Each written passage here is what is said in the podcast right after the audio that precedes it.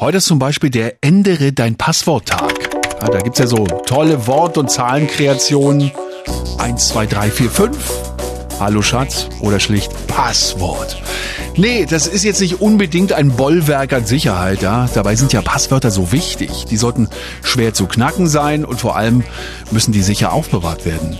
Wir sprechen darüber mit äh, Michael Littger vom Verein Deutschland sicher im Netz. Er ist unser Passwortexperte. Schönen guten Tag. Ähm, Herr Littger, Sie meinen also, ich sollte mein Passwort Hase 123 heute ändern?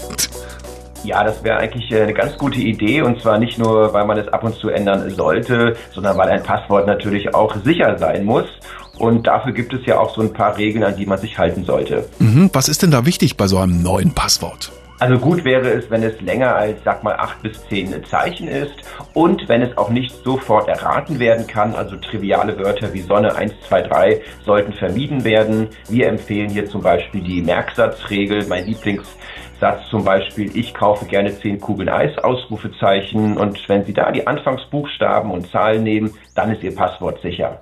Welchen Tipp haben Sie denn für unsere Hörer, wie man sich die vielen Passwörter eigentlich merken kann? Das äh, kann ja dann doch an der einen oder anderen Stelle doch mal schon ein bisschen umfangreicher werden. Ja, in der Tat. Also viele von äh, uns Onlinern haben bis zu 100 Online-Konten wow. inzwischen. Deshalb sollte man sich in der Tat erstmal überlegen, wo sind wirklich kritische Dinge, wo soll niemand drankommen. Das ist oft das Mail-Konto oder auch das Shopping-Portal. Und hier eben sollte man das Passwort dadurch variieren, dass man vielleicht eine Geburtszahl oder eine Hausnummer, auf die nur ich erstmal komme, variiert und dadurch eben immer wieder auch neue Passwörter generiert.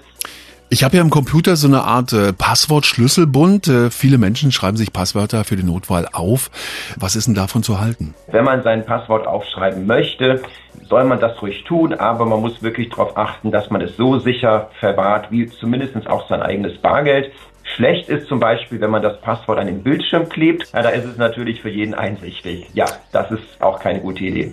Gerade Bankkonten sollten ja sicher geschützt werden. Welchen Tipp können Sie hier geben? Mhm. Bei Bankkonten ist es zum Glück so, dass es eine Zwei-Faktor-Authentifizierung inzwischen äh, verpflichtend gibt. Das heißt, das Passwort wurde ersetzt durch einen zweiten Faktor. Man kennt das, dann kriegt man eine SMS aufs Handy und mit der PIN kommt man dann nur in sein Konto hinein. Das ist übrigens eine Option nicht nur fürs Bankkonto, sondern auch für alle anderen äh, Portale inzwischen, die das also anbieten, mit dem zweiten Faktor anstelle des Passworts. Da liegt auch die Zukunft. Allerdings, bis das alles in den zweiten Faktor wandert, wird es noch ein bisschen dauern und bis dahin müssen wir uns eben mit dem Passwort beschäftigen. Das sagt Michael Littger vom Verein Deutschland sicher im Netz. Wann haben Sie das letzte Mal gewechselt, Herr Littger? Also wann sage ich Ihnen? Letzte Woche. Uh. Welches Passwort sage ich Ihnen aber nicht. Okay, schade.